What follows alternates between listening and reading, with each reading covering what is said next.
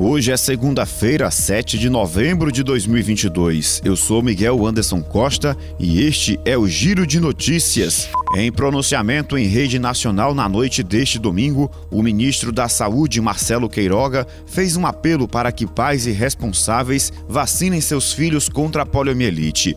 A taxa de vacinação contra a doença no país está abaixo de 70%, distante da meta do Ministério da Saúde de imunizar 95% das crianças abaixo de 5 anos.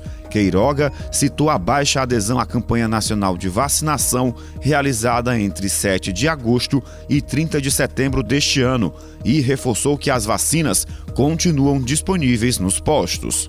A baixa adesão à vacinação acende um alerta para o risco de volta da doença já erradicada no Brasil. O último caso de poliomielite no país foi detectado em 1989. Cinco anos depois, em 1994, o país recebeu da Organização Pan-Americana da Saúde, OPAS, a certificação de área livre da doença.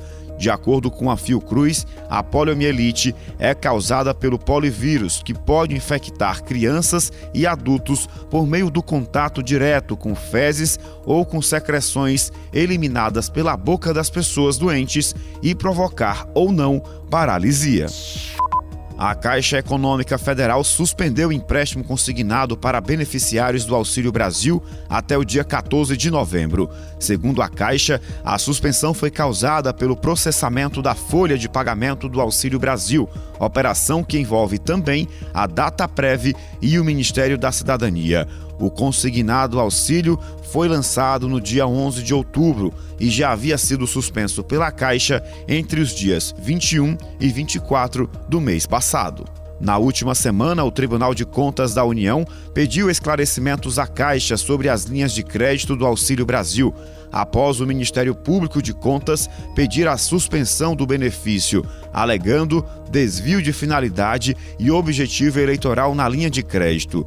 O consignado do Auxílio Brasil e do BPC, o benefício de prestação continuada, prevê empréstimos a juros de até 3,5% ao mês, com a instituição financeira podendo descontar até 40% do valor do benefício direto na folha de pagamento, por um prazo máximo de 24 meses.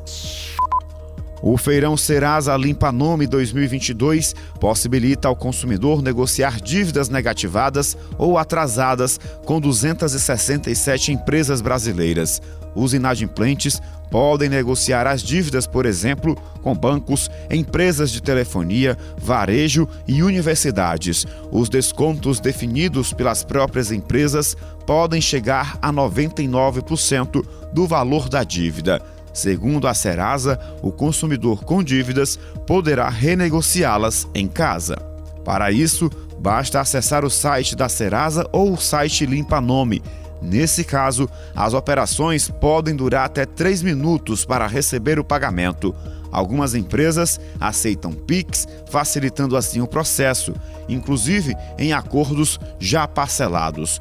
Outras opções para renegociar são por meio de telefones como o 0800 591 2222, repetindo 0800 591 2222 ou ainda pelos correios, indo até uma agência para realizar a consulta das ofertas. Nesse caso, é cobrado o pagamento de uma taxa de R$ 3,60. O Giro de Notícias tem produção de Igor Silveira e sonoplastia de Edinho Soares. Essas e outras notícias você encontra em gcmais.com.br.